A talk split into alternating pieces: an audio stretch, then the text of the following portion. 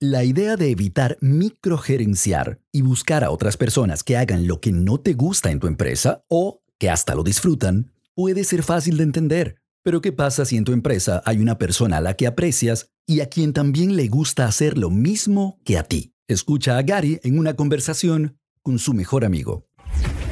This is the Gary V Audio Experience. En español.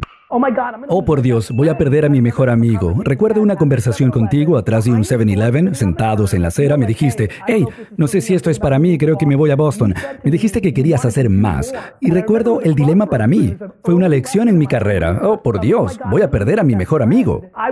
Yo estaba microgerenciando lo que me gustaba y a los dos nos gustaba comprar, vender, escribir emails, pero yo me guardaba lo que me gustaba.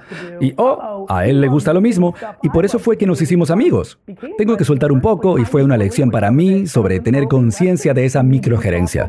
Es fácil no caer en microgerencia cuando la gente hace lo que tú no quieres hacer, pero cuando tienes a alguien excelente que quiere hacer lo mismo que tú, será mejor que aprendas rápido a compartir el balón.